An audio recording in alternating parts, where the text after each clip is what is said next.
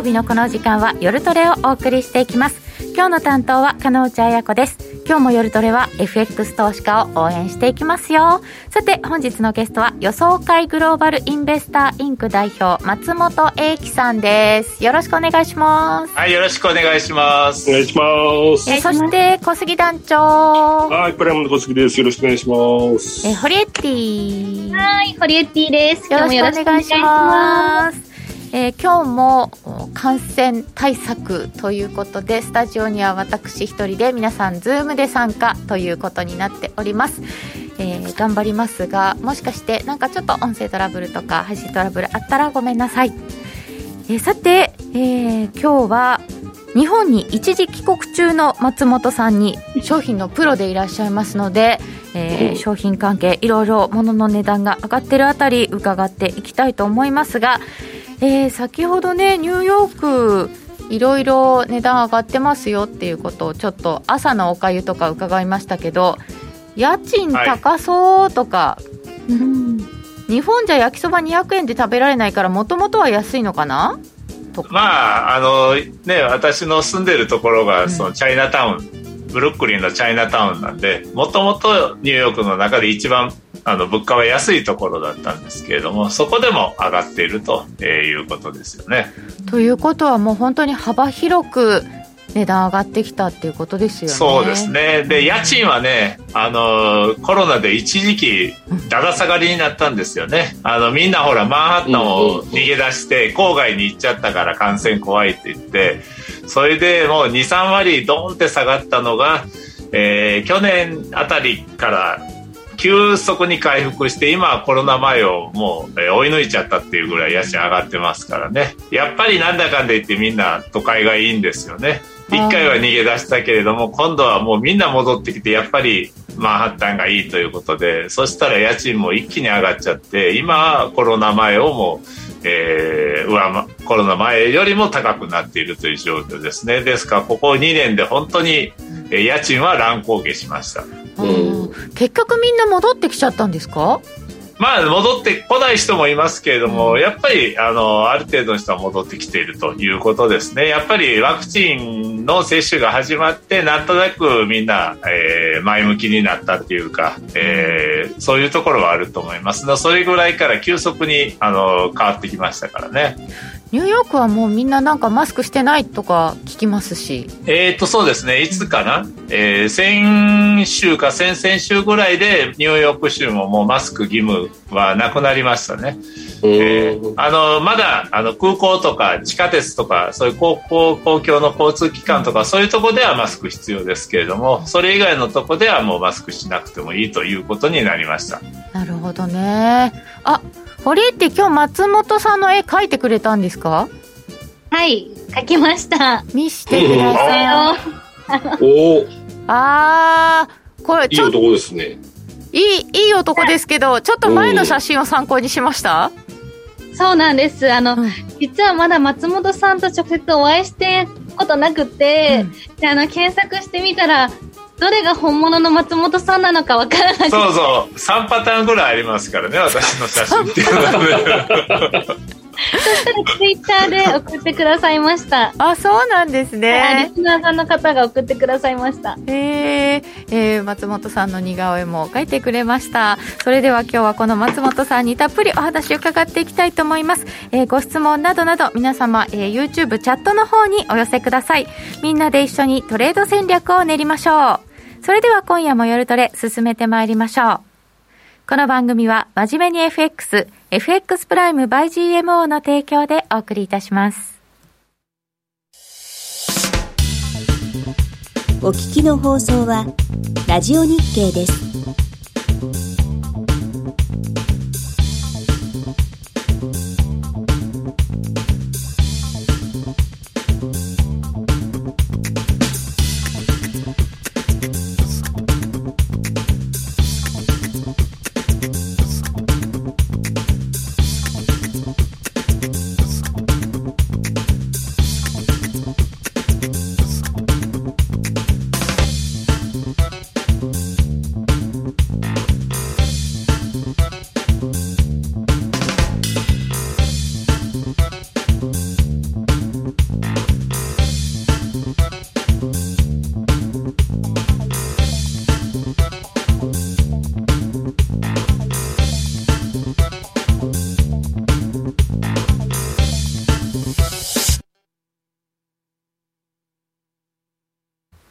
改めまして本日のゲストは予想会グローバルインベスターインク代表の松本英樹さんですよろしくお願いいたしますはいよろしくお願いしますお願いします。えーでこのインフレなんですけどどこまで進むんですか？このまま続いちゃうんですか？そうですね。で、これちょっと今、えー出ているチャートっていうか表ですけれども、これ実はですね、えーいつでしたっけ？去年の10月ですね。確か10月に。前回ご登場10月ですはいした時、その時に、えーこれを出したんですね。うんで、うんめんどくさんでそのまま使ったんですけれども、ただ、全く、えー今も変わっていないんですよね。あえー全然変わってないんですね、全然変わってない。ん去年10月と状況は全然変わってない。あの、去年はどこまで進むじゃなくて、これからインフレもっと強まりますよという態度、そこだけが変わったんですけどね、一番上の。えーで、まあ、そのこれから10月時点でどれだけどっなんでここからインフレ進むのかっていうのを理由としていろいろ挙げたということで、この5つ、えーこれ、まあ状況は全く変わってないです。まあ一つ言えば一番上の景気の回復による需要の増加というの、これはちょっと収まりましたね。うんもうそんなに、その、このまだ去年の10月時点では、そのコロナのパンデミックによる、まあ、えー落ち込みからですね、回復途上にありましたから、まだ景気どんどんどんどん回復しているところで需要も回復してきたというのがありますけれども、まあ、ここだけはちょっと、えー後でまた話しますけれども、景気に対してはいろいろと赤信号っていうか黄色信号も出ててきてますから、これは違い、あの、変わってないですけれども、サプライチェーンの問題も全然解消されていません。えー供給不足もまだ続いています。えー商品市場も高騰が続いています。えー原因は、えーまあ、今今日はね、下がってますけれども、一時95ドルとかまで行きましたからね。そして、えー労働市場の逼迫に伴う賃金上昇圧力。これは、えー今、えーようやく、えー現実のものとなってきましたね。ここへ来て、えーまあ、あの、賃金上昇圧力急速に高まっています。そしてまあ、こういうものをいろいろ集めた上で、市場のインフレ期待っていうのもやっぱり高まる一方になっています。それとともに、まあ、えー FRB の利上げもね、えーどんどんどんどん利上げ期待っていうか利上げ観測も強くなっているというのが上昇、状況ですね。こういうことを考えると、まだまだ、えーインフレ圧力は強まるというふうに見ておいた方がいいと思いますね。うんもう本当にあの最初に FRB が言っていた一時的というのは違いましたねっていうことですよね。そうなんですね。で、まあ、この一時的っていうのは FRB のちょっと肩を持つわけじゃないですけれども、まあ、あのまず一時的っていうのはやっぱり一番上のこの景気の、えー回復による需要の増加、これによるもんだというふうに、えー FRB 見てましたから、これは確かに、まあ、あの、もう収まってきましたから、一時的なもんだったんですよね。それで、サプライチェーンのに関してはやっぱりちょっと見誤りましたね。もうちょっとすぐに解消されるとえーいうふうに考えていたんだと思います。で、その後、えー一番 FRB が間違えたのがやっぱり労働市場の逼迫に伴う賃金上昇圧力、ここですね。うんえーもう最初の頃はやっぱり FRB っていうのは労働市場の逼迫とか賃金上昇っていうのがインフレにつながることはないと。まあそういうふうな見方をずっと示してたんですよね。えーここのところは完全に間違えましたね。えーここへ来て、特には、えーここ2、3ヶ月、えーやっぱり、えー賃金上昇圧力急速に、えー高まっています。えーここがやっぱ大きいと思います。うんこの賃金が上がっちゃうと、このインフレはしつこいよっていうことなんですよね。そうです。それもこの前10月にも言ってましたけれども、賃金っていうのは上昇すると下がらないんですね、やっぱり。うん同じ仕事をしている人の給料1回上げちゃうと、じゃあもう、あの、まあ、重要、需給バランスっていうか、労働環境良くなったから、あなた給料下げますよとは言いにくいもんなんですよね。うんえーまあ、それで前、あの、一回上がったら下がり、下がりにくいものの代表格として賃金と家賃というのを言ったんですけれども、はいこの2つがやっぱり上がってきたということはもう下がらないということです。で、まあ、この賃金に関してはやっぱりですね、あの、特にオミクロンの影響が大きいです。はい。やっぱりオミクロンでみんなかかっちゃった。で、まあ、重症化しないと言われてますけれども、それでもやっぱりかかっちゃうと仕事ができないわけですよね。そうです、ね、会社には行けないですし、まあ、あの、こうやってね、 Zoom でできる仕事だったらいいですけれども、あの、実際にそこに出かけないとダメな医療機関だったり、運転手さんだったり、小売店のね、えー、売り子さんだったり、あるいはエンターテインメントとかレレストランの人だったりは、やっぱりそこに行かないとダメですから、そういう人は仕事ができなくなる。うん、えー、じゃあ、あの、会社側はどうするかというと、代わりの人を雇わなければならないと。ただもう今、こうやってもう本当にみんながそういう状況で人手不足の状況になってますから、なかなか簡単にも人が見つからない。そうなると、まあ、えー、いい給料を出して給料を上げて、新しいピンチヒッターの人を見つけなければならないということになるわけですよね。うん、で、まあ、そうやってピンチヒッターを雇いましたと。でも、やっぱり今じゃあかかって休んでる人をクビにするかというと、それももちろんできないですし、あの、その人たちにもやっぱりチュンと給料を払っておいてあげないと、えー、その人たちがまたそうやってピンチヒッターっていうか、新しい、えー、新たに、まあ、より良い給料で他のところに行っちゃう可能性があるんで、うん、その人たちにも、休んでる人にも給料をより多く払わなければならないということで、企業から言うと、えー、ダブルでピンチヒッターの人も従来の人にも給料を払わないとダメだし、さらには給料も上げてあげないとダメということで、もう、えー、雇用コストっていうのはもうここへ来て急速に強まって高まっているんですよね。あ、レストランとかで雇ってる側にしたらかなり痛いですよね。そうなんですよね。で、あとは例えば、あの、前もちょっとブルームバーグかなんかのニュースで出てましたけれども、まあ、ニューヨークに、あの、ゼイバーっていう、あの、まあ、あの、老舗のマーケットが、グロッサリーストアがあるんですね。はい、そこはそういう、まあ、お惣菜なんかを作って売ってるのが、まあ、えー、有名なんですけれども、そのお惣菜を作る人がいない。ああ、年間で、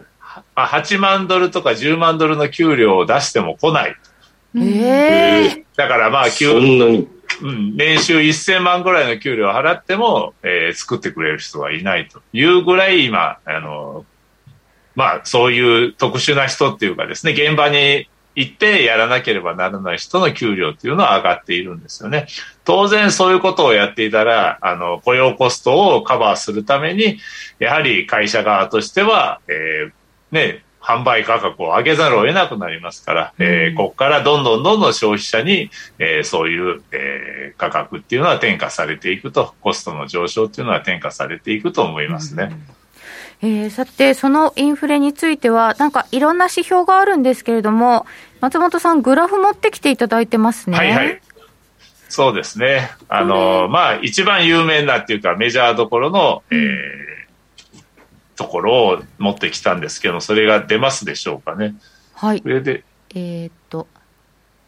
あ、今次の資料を出していただけますか ?2 枚目です。そうですね。まあ、これが一番、えー、よく見る指標ですよね。うん、あの、まあ、消費者物価指数、そして生産者物価指数と、まあ、この2つが、えー、一番馴染みのあるところだと思います。えー、もちろん生産者の物価指数の方が早く動きます。えー、これはね、やっぱり消費者に、えー、の物価まで行き着くには、やっぱり企業側でもいろいろと努力をしますから、はい、えー、ちょっと遅れますけれども、ただまあ、えー、生産者がまあ先に動いて、それに対して消費者も動くということだったと普通に考えていいと思います。そしてこれ前年比でも、えー、消費者物価指数でいうと7.5%でしたっけ ?1 月時点で。これが、えー、39年11月、11ヶ月ぶりですね。えー、高い伸びということになりますね。えー、1982年の2月以来の高い伸びになりましたから。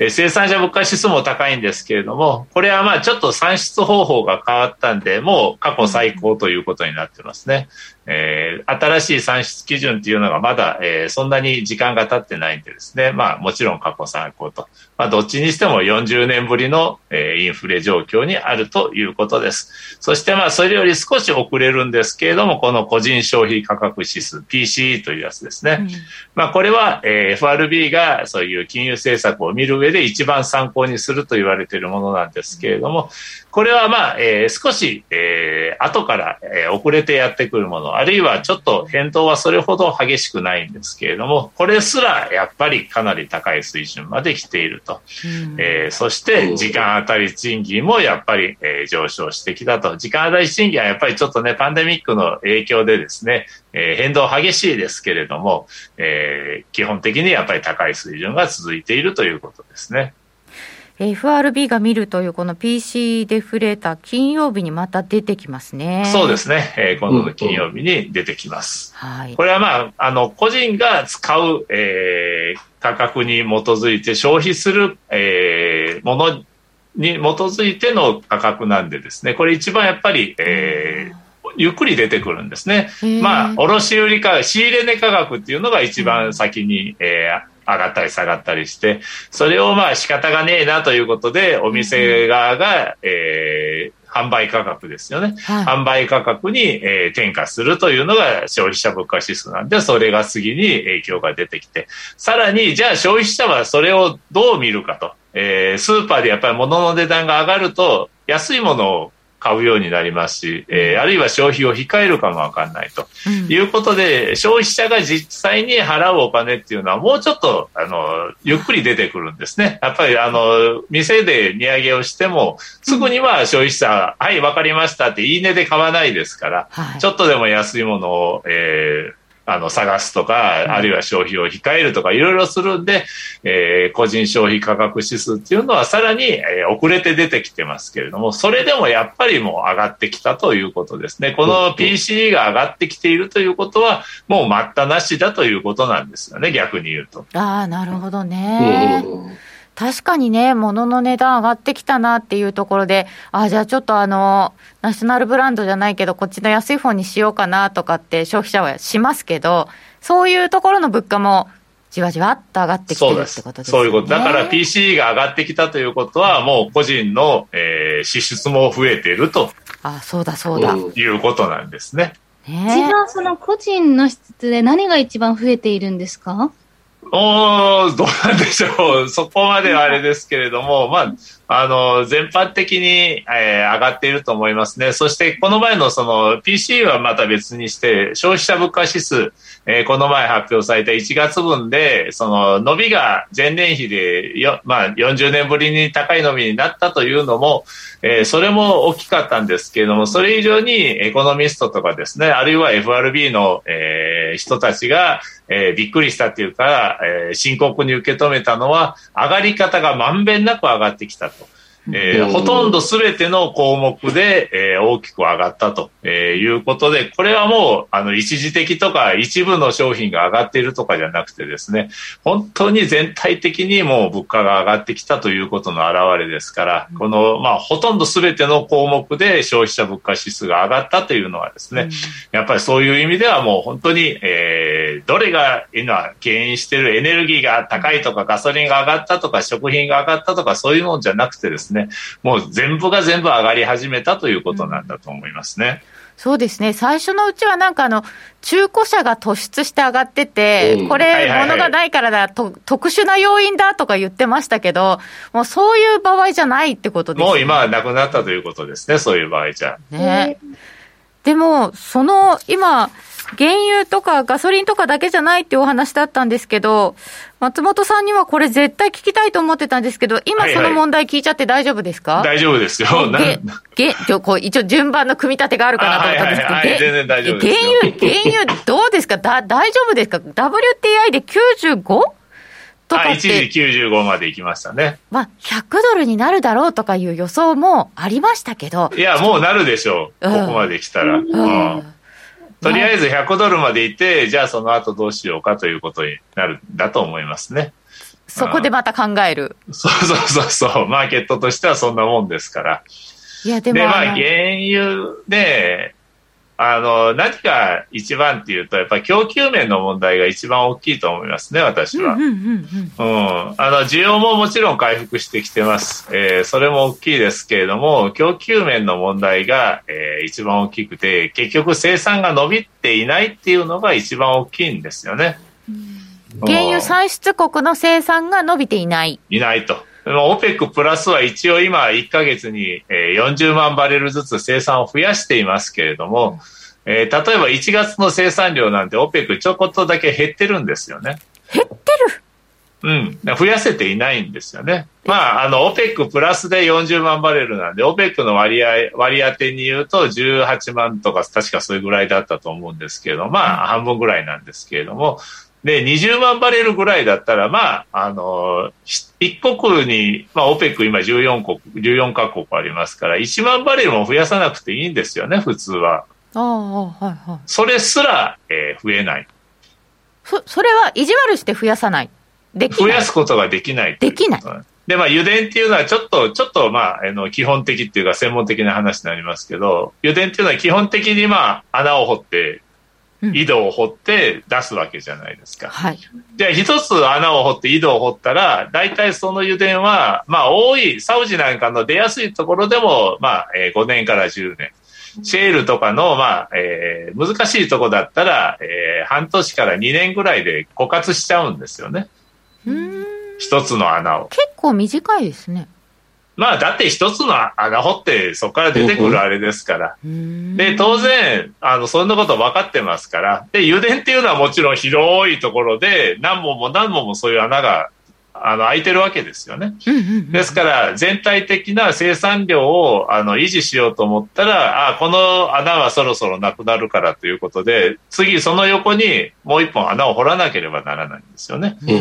そうやって、まあ、全体的に穴の掘るペースを考えながら、全体的な生産の量っていうのをコントロールしていくもんなんですよね。ですから、普通にやっていても、どんどんどんどん後から、その横に穴を掘っていかないとダメなんです。で、もう、どんだけ穴を掘っても、そこからは出ませんよということになると、それはその油田全体が枯渇に入っていくという段階なんですけれども、まあ、それまでにはかなりの時間がかかりますから、ただそれでもちゃんとそうやって穴をどんどんどんどん掘っていかないと、うん、えー、生産は起こっていくわけですよね、絶対。うん、で、うん、あの、増やそうと思ったら、さらにペースを早めて穴を掘らなければならない。うん、で、穴を掘るには、お金がいるんですよね。はい。当然ながら。設備投資みたいな。設備投資がいるわけです。それが、ここ、えー、5年、10年、怠られてきたっていうか、もう石油業界に対する投資がもう、えー、急速に落ち込んだ、えー、ツケが今出てきているんですね。これ、脱炭素とかそういう話、ね、そうです。もうまる、まさにそれで、脱炭素、えー、ちょっと石油業界に、えー、のお金を出すとあまりいいことがないとか、評判が悪いとか、えー、いろいろ優遇されないとか、いろいろな理由があって、まあもちろん、えー、5年ぐらい前までは本当に価格がずっと低迷していましたから、その影響もあったんでしょう。まあとにかく、それで、まあ当時はですね、あのー、まあ業界人はみんな、あのー、真剣に受け止めてて、これ、近い、えー、将来的に大変なことになるぞってずっと警告してたんですけれども、まあ、残念ながらその今日お金がなくなったからって言って明日の生産が減るわけじゃないんで、そういうのはやっぱり5年10年後にじわっと出てくるもんなんでそれがじわっと出てきたのが今の状況なんですよね。じゃあ今足りないんだねって言って急いで掘ろうとしても間に合わないんですね。間に合わないんです。まあもちろん掘るお金もないですし、えー、間に合わないんです。で、今、そういうことで、あの、今、いりますよって言って、はい、わかりましたと言って、えー、生産をすぐに増やすことができるのは、OPEC の中では、えー、UAE とサあのサウジアラビア、この2国だけだと言われてるんですね。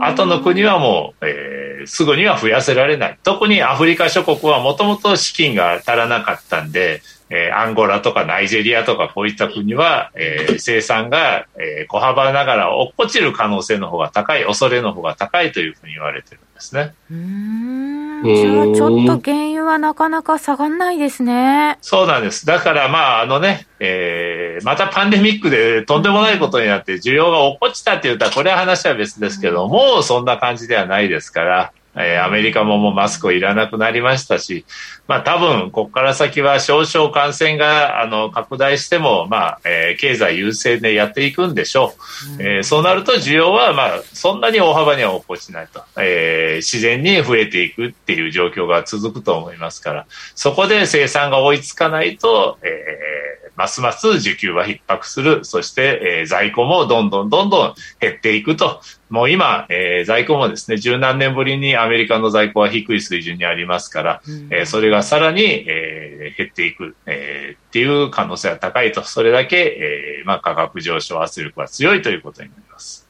140ドルとか目指しますか？うん、あとはね、あの、どこでシェールオイルの生産が増えてくるかなんです。アメリカの。そうです。今言ったのは、あの、オペックとか、その辺のところの話でね、オペックプラスとか、えー、そういうところは余力があるのはサウジと UAE だけなんですけれども、実はアメリカのシェールオイルはまだまだ余力がある。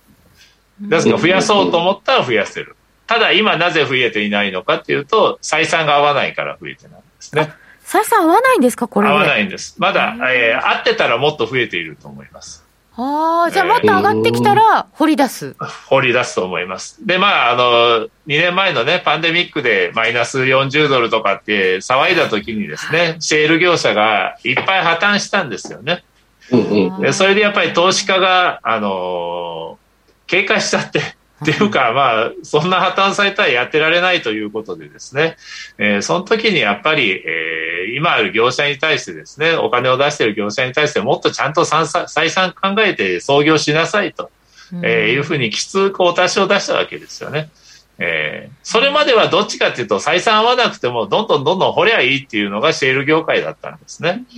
あれはやっぱり技術、えー、革新を売りにした、えー、ハイテク企業でしたから、今まで掘れなかった難しい、えー、油田の、えー、石油をですね、我々の最新技術で掘り出すことができますっていうことを売りにして、まあ、えー、資金を集めて会社を大きくしていったという人がほとんどだったんですね。ですから、えー、採算が合わなくて何でもとにかく生産を増やせというのが、えー、一番の目的だったわけで、だからシェールブームということで生産が大幅にアメリカの生産増えたんですね。でも、えー、ほとんどはやっぱり採算が合ってなかったんで、えー、そういうところは結局破綻しちゃってですね、今は採算重視ということになっています。もともとはその新技術、技術の革新とかだったんですね。そう、それを見せつけるために、えー、まあ、あの、赤字覚悟でどんどん掘っていたところが多かったということなんですね。面白い。で、さらに天然ガスとかどうなんですか？ウクライナ問題ってどれぐらい影響あるんですか？あれはやっぱりかなりの影響ありますね。あの、石油に関してはほとんど影響ないと思います。まあもちろんね、あの、騒いでますから、あの、マーケットは触れますけれども、えー、石油に関しては別にそんなに大きな影響はないと思いますけども、天然ガスに関してはやっぱりロシアにえヨーロッパの人たちは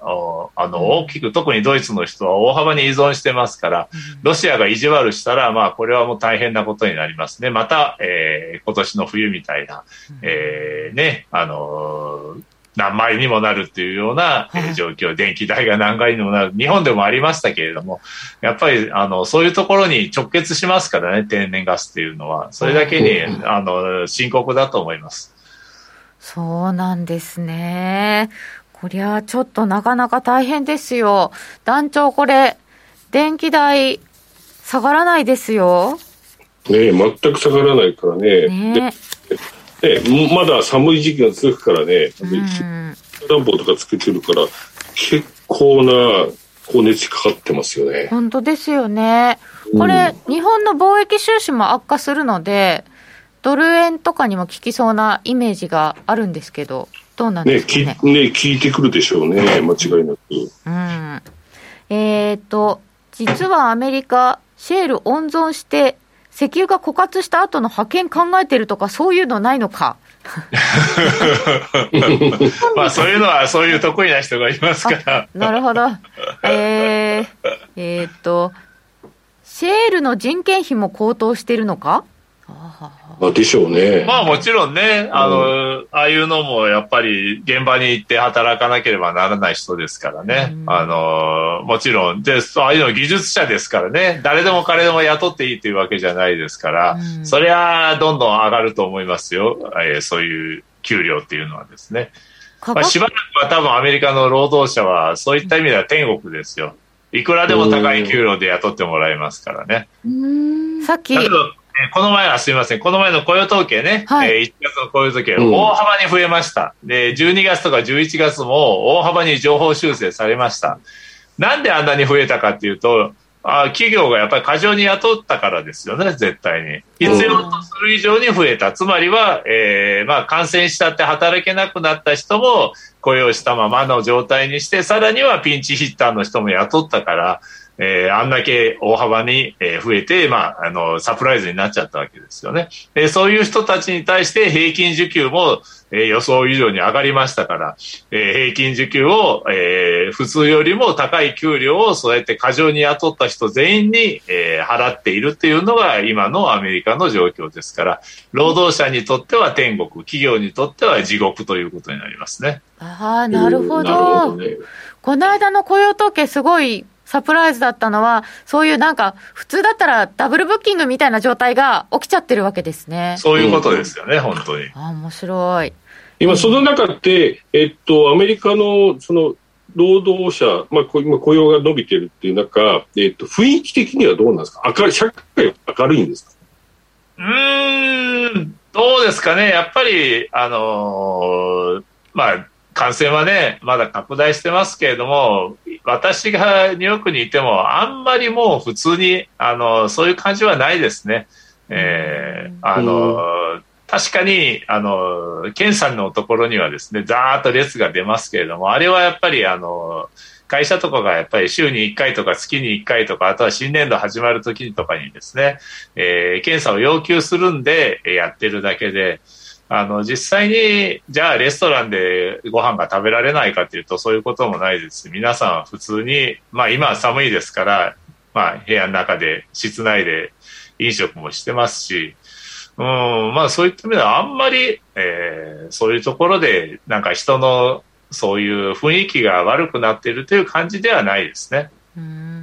給料も上がって、まあインフレですけど、給料も上がって、お二日のお金も増えて、いや、みんなハッピーっていう感じでも今、今は、あの、どっちかっていうとそういうところの方が多いと思います。あの、アメリカのやっぱり消費者、購買能力まだ持ってると思いますね。あの、2年前から、あのね、何千、2000ドルとか3000ドルぐらい、えー、一人当たりでね、給付金が出ましたし、それもまあ、あの、使っちゃった人は使っちゃったでしょうけれども、まだ持ってる人は持ってるでしょうし、で、さらに、えー、今、失業保険もいっぱいもらったのも、まあ、それは終わりましたけれども、まあ、そういう補助金がいっぱい入ってきて、まあ、あの、貯蓄率が上がったところへ、今度は給料が上がってきたと、えー、いうことなんで、まあ、あの、確かに感染が嫌だからって働かないという人もいるんですけれども、まあ、働こうと思えばですね、えー、いい給料で今、あの、働けますから、えー、今、労働者はあ結構いいと、えー、消費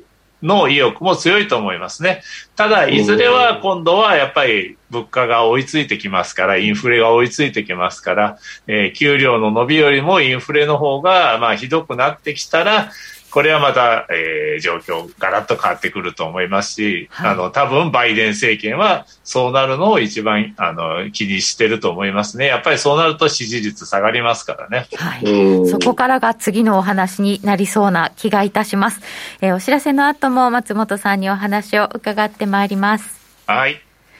約定力と話題の高金利通貨で会社を選ぶなら、最大11万円の口座開設キャッシュバックプログラムを実施中の FX プライム by GMO。人気のスマホハイスピード注文は、待ち時間なしの連続発注を実現。チャートを見ながら、スキャルでもスイングでもサクサクお取引いただけます。高約定、高金利通貨も、そしてトレードも情報も、やっぱりプライムで決まり。株式会社 FX プライムバイ GMO は関東財務局長金賞第259号の金融商品取引業者です。当社で取り扱う商品は価格の変動等により投資額以上の損失が発生することがあります。取引開始にあたっては契約締結前交付書面を熟読ご理解いただいた上でご自身の判断にてお願いいたします。詳しくは契約締結前交付書面等をお読みください。お聞きの放送は、ラジオ日経です。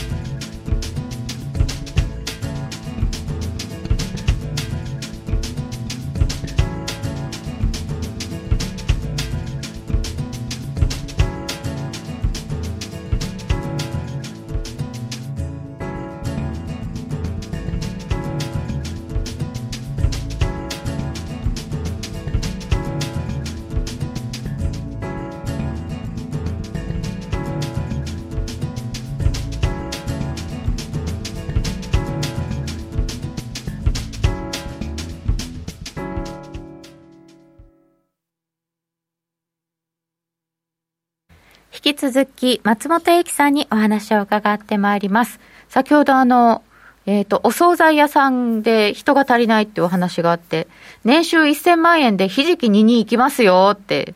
そうですよ、私も行きますよ。そうですよ。そうですよね。ね。やっぱり値段が上がってきたので、それなら働くかっていう人も出てきて、えー、雇用統計も改善っていうのもあるわけですよね。まあな、なんとかそこまで上げたら働く人が見つかったということなんでしょうね、やっぱり。うん、えー、そこまで逆に言うと、そこまで上げないと、働く人が見つからなかったということなんでしょうからね、やっぱり。トランプさんがでまた出てきたら、石油、シェール、掘るって まあ、あの、現在ね、バイデンさんになってシェールに規制かけましたよね。まあ、あの、その影響もあるとは思いますけれども、ただ、あの、今完全に採算面で、あの、うん石油があの生産止まってますからね、そういった意味で補助金でも出ない限りは無理ですね、やっぱり。あそうですか。そうそうどれだけ補助、まあ、規制でやめようっていう人よりも、やっぱり採算が合わないから掘るのを控えようっていうところの方が多いと思いますから。うんで、この状況を受けて、アメリカの長期金利も上がってきました。ついに2%ですかね。行きましたね、2%, 2までね、意外に早かったですけれどね、2%到達するのは。えー、これ、これもグラフを、えー、作っていただいております。3枚目の資料です。結構早かった。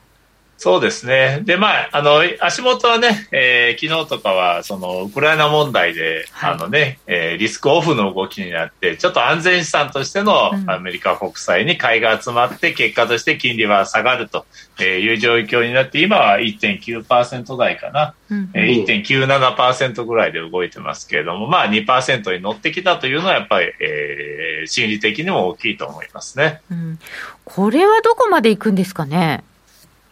もう、もうちょっと行くと思いますけれどもね。えー、あとはやっぱり景気動向との兼ね合いだと思いますけれどもね。はい。えー、で、そこでですけれど、景気はこれだけ物の値段が上がって金利も上がってきたら、どこかで腰折れしちゃうんじゃないかなっていう心配が出てきてますよね。そうですね。それが、えー、こっから先、いろいろなところで、ちょっとずついろんな数字に出てくるんじゃないかというふうには思いますね。うん、そんな中で、はい、私がちょっと注目しているのが、えー、企業の在庫。在庫ですか？えっと、4枚目の資料ですね。すはい。在庫っていうのはね、ええ、普通は誰も注目しないんですよね。えええーあの、企業在庫、卸売在庫っていうのも、あの、月に1回ちゃんと経済指標として出ますけれども、はい、えー、それでマーケットが反応することもないし、まあ、あの日本のメディアなんかだったらほとんど、えー、取り上げられないでしょうし、うん、アメリカのメディアでも誰も注目しないような、まあ、言ったら、えー、注目度の低い、えー、ものなんですけれども、はい、えー、これがちょっと今、過剰に積み上がりすぎてるんですね。えー、この前、えー、いつだ？えー、水曜日か。水曜日に発表された企業在庫なんかもですね、はい、えっ、と、過去、えー、最高の伸びだったのかな、確か。あ、そうなんですね。在庫が積み増しされていると、えいう状況が今続いてるんですね。それは何かというと、やっぱりサプライチェーンの問題なんですね。えー、サプライチェーンの混乱がずっと続いてるんで、企業としてもですね、やっぱり、えー、材料をですね、えー、必要なものを、あの、ちゃんと、えー、確保できなくなっている。うんうん、あるいは、もしかしたら急にあの入ってくるものが入ってこないんじゃないかというふうな、まあ、懸念っていうのが、えー、高まっていて、それは在庫を積み上げさせるような、えー、方向に、えー、行っているということなんですよね。有名なところで半導体足りなくて車作れないとかありますそうなんですよ。じゃあ、あの、できる限り半導体があれば調達しておこうと、在庫として持っとけということになるのが、まあ、自動車メーカーの取るべき経営行動ということになるんですよね。そういうところが至るところで今出てきていると。まあね、あの、一般家計でも一緒ですよ。えー、なぜかこういう危機が起こるとトイレットペーパーを買いだめしますけれども、はい、もうやっぱりなくなって一番困るもんからあの買いだめするんでしょうね、やっぱり。うんうん、それは家計で、家庭でも、えー、企業でも一緒で、えー、今そういった、あのまあ、いわゆる、あのー、在庫の積み上げのための需要っていうのが、はい、結構大きな、えー、経済の押し上げ要因になってると。で、この前発表されたね、10、12月期の GDP、えー、1月の末に発表されましたけれども、はい、あれは、えー、予想以上に、えー、大幅な伸びになったんですよね。確かね、6.8%、8、9%。うん、で、そのうち、なんと在庫の増加分、在庫需要の増加分の寄与度っていうのが4.9%。えー、ダントツに大きかったんですね。つまり、この前の GDP が強気のサプライズになったのはですね、えー、普通に需要が増えたんじゃなくて、ただ単にみんなが在庫を積みますために余計に物を買ったから、それで GDP が上がったということですね。えー、うん。じゃあ、じゃあ、じゃあ、それは、企業の意図した行動だから、あの、意図せざる在庫の積み上がりみたいに悪いもんじゃないかもって思ってたんですけど。そう、どっちかっていうと、あの、まあ、いい、いいといえばいい、意図した在庫の積み上がりではあるんですね、足元では。ただ、在庫っていうのはですね、はい、永遠に積み上げられるものでもないし、永遠に積み上げる必要もないんですよね、やっぱり。そうですよね。うん。でも、貯蔵施設の問題もありますから、倉庫ね、満員になったらそれ以上在庫積み上げられないですから、おのずと限界が出てくる。トイレットペーパーだらけになっちゃっても困りますもんね。でも困りますからね。うん、えー、だからトイレットペーパーのあの、会社もね、最初はウハウハでしょうけれども、ある程度家の中がトイレットペーパーだらけになったら、今度はピタッと売り上げが止まる可能性もあるんですね。やっぱり消費のペースっていうのは変わらないですから、トイレットペーパーもですね、普通は。え企業も経済活動が一定であれば、えーね、消費のペースも変わらないですから、在庫もある程度つ、ま、あの積み上がっちゃうと、そこであのピタッと消費が、需要が伸び悩む可能性がある。さらに言うと、えー、サプライチェーンの問題なんかがですね、えー、解消に向かえばですね、じゃあこんなに在庫を積み上げておく必要がないんじゃないかいとえー、いうことになればですね、逆に、まあ、在庫を取り崩してそこから使いましょうということで、新規の、えー、買い購入とかですね、需要っていうのが落ち込む可能性もある。はまあ、この辺はもう経済学の流れで言ってもよくあの在庫のサイクルっていうのがあってですね、はい、えー、まあ、あの景気循環と一緒のように、まあ、こういう在庫のサイクルっていうのはあるわけですけれども、まあ、今はとにかくプラスに働いているのは作用しているのは確かですけれども、えー、これがでも在庫の積み上がりで今 GDP が景気が回復しているのであればこれは後々しっぺ返しが来ますよという可能性は高いとそういうふうに見ておいた方がいいと思いますね。えっ、ー、と、ジャストインタイム方式を見直す企業が出てくるんですかね？っていただきますそうですね。もともとね、えー、ジャストイン方式っていうのはなんか本当に、あの、最新技術っていうか最新なテクノロジーを使ってですね、はい、えー、効率が非常にいいんですっていうことではもてはやされたわけですけれども、でも日本でもね、やっぱり、えー、地震があったりとか、うん、大きな災害があったりしたものがなくなってですね、あんまりにも在庫を極力減らすと、やっぱり良くないというので見直された、えー、こともありましたよね。それと一緒で、やっぱあまりにも在庫っていうのは減らしすぎるとも良くないですし、安定して経営できないですし、かといって積み上げすぎてもダメだと、適正な水準があると。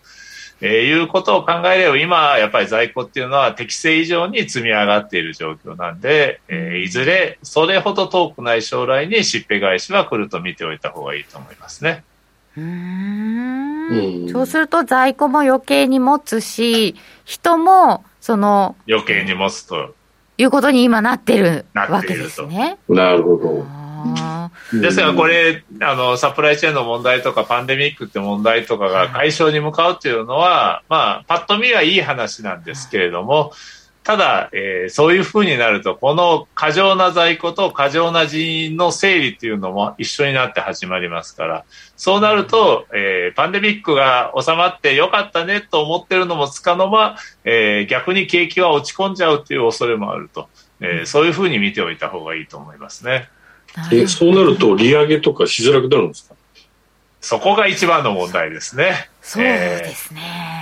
それで、まあ、あの、インフレ圧力が解消すれば、もちろん利上げっていうのはやらなくていいでしょうけれども、そこでもインフレが続くのであればですね、えー、やっぱり利上げは行わざるを得ないと。まあもうこれはやっぱりタイミングっていうか運にもよると思うんですよね。どのタイミングで、えー、そうやって景気が落ち込むのかとか、えー、どのタイミングでインフレが収まるのかとか、えー、いろいろなものが複雑に絡み合うか、なかなか一概には言えないですけれども、今の状況であれば FRB はやっぱり少々景気が落ち込んでも、えー、利上げを行わざるを得ないと思います。えー、ですから、まあ、えー、最悪の場合、運が悪ければ、やっぱりスタグフレーションということになるんでしょうね。そこ、運ですか？いや、これは本当に運だと思いますよ。えー、うまくタイミングが合えば、えー、切り抜けられるかもわかんないですし、あの、タイミングがまあ悪かったら切り抜けられないと。まあ、やっぱりね、その景気の回復とか、えー、伸び悩むペースとか、えー、物価が上がったり下がったりするあ、あるいは上昇率が強まったり弱まったりするペースとか、いろいろあるじゃないですか。うんうん、えー、そういう流れがうまく噛み合えば、切り抜けられるかもわかんないし、悪いところに悪いものが全部重なっちゃったら切り抜けられないで、あの、そういったような、あの、状況、スタグフレーションとかですね、えー、景気が落ち込んでるのに FRB は利上げを続けなざるを得ないとかっていうふうな、えー、タイミングになると思いますから、その辺は、あの、まあ、あの、ちょっと無責任ですけれども、運次第だと思いますね。タイミングなんですね。巡り合わせっていうのはね、恐ろしいもんですよ、本当に。過去にタイミングがあった場合もあるんですか？うん、まあ、あの、その辺はですね、あの、なんだかんだ言ってですね、40年間インフレっていうのはなかったですから、うん、あの、誰もわかんないですよ。うん、私も40年前はですね、それこそ、あの、音楽ばっかりやってましたからね。じゃあ、その過剰な在庫っていうのも今回ほぼ初めてな状況、うん、ですから、この、この前の12月の企業の在庫かな、企業の在庫は、えー、過去最大の伸びになったわけですね。ですから最近は本当に過去最大とか30年ぶりとか40年ぶりとか、そんな経済指標ばっかりなんですね。うん、それは何を意味するかっていうと、昔のことなんて誰も覚えてないし、経験がないから、ここから先どうなるかわかんないということなんですよね、本当に。いや、その、インフレをみんな知らないですよね。今のトレーダーさんとかも多分。もう知らないです。うん。っていうか、金利がつく状況すら知らない日本の人なんかは特にそういう状況ですからね。そうですよね。うん。えっ、ー、と、えー、企業レベルでの在庫の積み増しが加速しているよというグラフも、えー、持ってきていただいておりました。こんなふうにそうですね。これが赤いのが卸売在庫で、えー、緑が企業在庫でですね、これどんどんどんどん今、えー、高まっていると。で、まあ、それの先行指標として ISM の、えー、製造業指数、ISM のサービス指数、えー、これ、まあ、有名な指標ですけれども、この中で、まあ、サブ指標というのがいくつかあるんですよね。新規受注とか雇用とかですね、価格とかっていう指数はみんな、あの、注目しますけれども、あんまり在庫の指数っていうのもちゃんと出てるんですけれども、それはまあ、あんまり誰も見てもらえないえ地味な数字なんですけれども、え、それもあえて今回は出してみましたけれども、それもやっぱり結構なところで推移しているということなんですよね。こういうのがひとたびタイミングがあんまり良くない方向で噛み合っちゃったりすると、ドドっと出てきちゃうわけですよね。まあ、いずれにしてもやっぱり景気はね、どっかの時点でやっぱり、あの、減速すると。えー、これはまあ、FRB の利上げが始まれば、やっぱりそういうふうな方向に働くでしょうし、まあ、インフレもやっぱり景気を押し下げる方向に働くと思いますから、まあ、えー、そこで景気のその減速っていうのが、まあ、えー、緩やかなもの、小幅なものにとどまるのか、それともそういう時にその在庫の放出とか、えー、そういうのが重なる、あるいは、えー FRB の利上げペースが早まるとかっていうので、さらに心理が悪化して起こっちゃうということになって、えー、景気がドンって起こっちゃうようなことになるのかと、えー、その辺が、まあ、えー、分かれ目なんかなというふうに思いますね。で、なるほど。現状は、こう、マーケット的には、その景気がそのうち悪化しちゃうかもねっていうのを、一応読んではいるんですか？まあ、あの、一部の、まあ、ちゃんとエコノミストとかアナリストはちゃんとそういうところも警戒はしていますね。ただ、まあ、あの、足元でやっぱりそれで動いてないんでですね、うん、えー、まあ、他の要因、まあ、今はもう、あの、もちろん金融政策でしょうけれども、はい、えー、そういうところで動いてますから、景気のところまでは、まあ、あまり、えー、行っていないと。ただ、まあ、10、12月期は、えー、こうやって好調でしたけれども、1、3月期にどれぐらい減速してくるか、えー、この辺がまず一つのポイントになるでしょうね。そうなると、まあ、えー、1、3月期の GDP が発表されるのは、えー、4月の末ですから、えー、そのあたりが一つのポイントかなということにもなりますね。4月ですか。えー、だその前には3月の FOMC で、大体、あの、方針も分かってきますでしょうからね、どれぐらいのペースで利上げをするのかというのと、まあ、えー、それがあり、そして、えー、4月に入って、1、3月期の景気動向 GDP が出てくるというところが、うん、まあ、えー、一つの大きなポイントになるんじゃないかなと思いますね。橋本はあのブラードさんが相当こうなんか高派みたいな発言をしたりなんかしていて、はいはい、ちょっとビクビクしてますけど。そうですね、まあ、あのブラードさんは7月までということは3月と、えー、5月と6月の3回の FOMC で、えー、全部で100ベーシスポイント、つまり1回25だとしたら1回余っちゃうだけの利上げをするべきだというふうに言ってるわけですよね。はいで、これはまあ、マーケットもほとんど織り込んでまして、えー、まあ、あの、100ポイント、100ベーシスポイントっていうのはかなり、えー、コンセンサスになりつつある。うん、じゃあ、どっかで50やらないと計算が合わなくなる。あるいは、緊急会合を開いて、えー、どっかで1回余分に利上げをするということが必要になってくるわけですよね。ただまあ、緊急会合っていうのはやっぱり、本当に非常事態だっていう非常に間違ったね、えー、イメージを与えるっていうかメッセージを送っちゃうこともあるんで、それだったら50ベーシス、まあ、えー、ボンって上げた方がいいんじゃないかなと思いますけれどもね。うん。えー、でも50でも結構なメッセージですよね。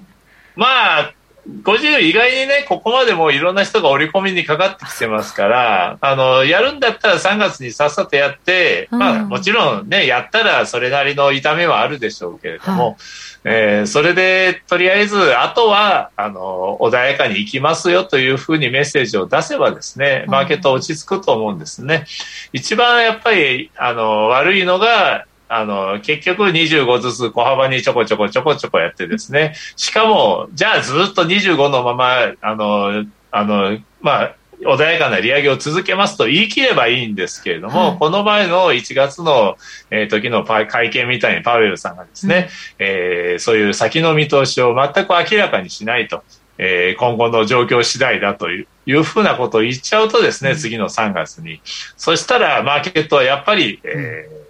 まあ、あの、どうなるか分かんないということで、あの、まあ、マーケットっていうのは何も先行きが不透明な時っていうのは、どうしても先行き最悪の事態っていうのを織り込みにかかりますから、そうなると、えー、そのうち日もさっちもいかなくなって50を2回ぐらい連続してあげるんじゃないかとかですね、余計なことまで考え出すんですよね、マーケットっていうのは。ですからそういうふうなことでマーケットを、まあえー、安心させるためにも最初に50やってあとはのんびりいきますよということを言った方が私はいいと思うんですけれどもね、えー、まあ、パウエルさんがどういうふうに、えー、決断するかですよね。なるほど。で、こんな不安定な状況の中で、トレーダー目線でいくと、松本さんはどんなあたりに注目されてますか、うん、まあ、この辺のところをいろいろ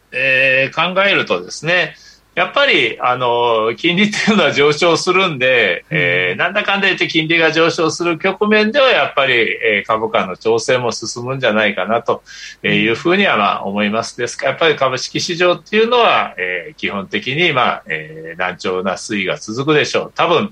えー、3月の FOMC までですね、は、えー、全然、ま、先行きはっきりしてないんで、えー、不透明な先行き、先行き不透明感というのはマーケット一番嫌うんでですね、うん、そういった意味では、まあ、その辺は、えー、3月の FOMC までは下げるだろうと。えー、もしかしたらそこでうまくいけば下げ止まるかなという感じですね。で、為替で言うと、やっぱりそうなるとドル高かなというふうにはまあ考えています。特に今、まあ、ウクライナの問題もありますし、で、まあ ECB がね、えー、ちょっとこの前サプライズを起こしてユーロを跳ね上がりましたけど、うん、やっぱり ECB はそんなに簡単には動けないですよ。寄り合い状態ですし。うん、えー、ですんで結局 FRB が本格的に動き出すと、えー、やっぱり、えー、ユーロドルはドル高が進むかなというふうに思います。わかんないのがドル円ですね。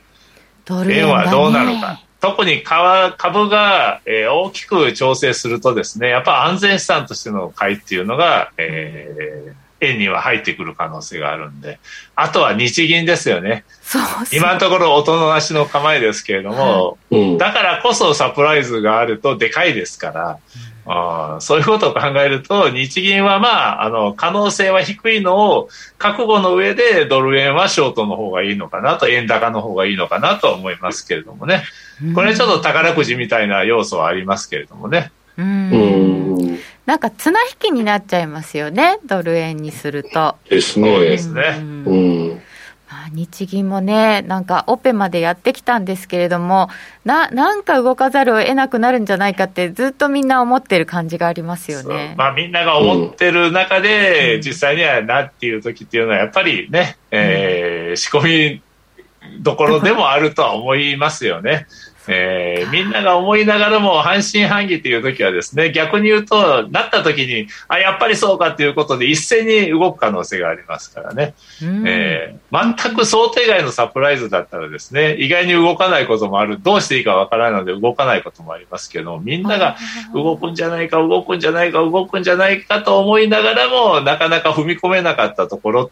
得意っていうのはですね、逆に、あ、やっぱりそうかっていう時になった時に一気に、あの、マーケット動く可能性もありますから、そういう動きの激しさから言うと、ドル円のショートっていうのはなかなかのもんだと思いますけれどもね。そうですよね。なるほど。なんかこう、きっかけとして、黒田総裁がご退任される前に何か大きな動きとかもあったりするんですか？まあ、よく言われてますけれどもね。えー、まあ、でも、まあ、可能性としては、やっぱり黒田さんが何らかのことをやるんじゃないですかね。えー、最後の最後で一応けじめもありますし、はい、えー、新しい人になってね、急になんかすごいことやれって言っても、それはちょっと酷ですからね、逆に言うと。うん、じゃあ、黒田さんが何か手を繰り出してくるのか、あったら大きいよなっていうのはちょっと。ね。まあ、逆はちょっと考えにくいですからね。はい、逆に、じゃあ、ドル円がこのまま一気にあの120円とか150円とかっていうのはちょっと考えにくいですから、はい、それだったら100円割れの方が面白いんじゃないかなと思いますね。はい番組そろそろお別れのお時間です。この後は YouTube 延長配信でお楽しみください。ラジオの前の皆さんまた来週ですこの番組は真面目に FX、FX プライム by GMO の提供でお送りいたしました。本日のゲスト、松本英樹さんでした。どうもありがとうございました。はい、ありがとうございました。小杉団長、堀江 T、ありがとうございました。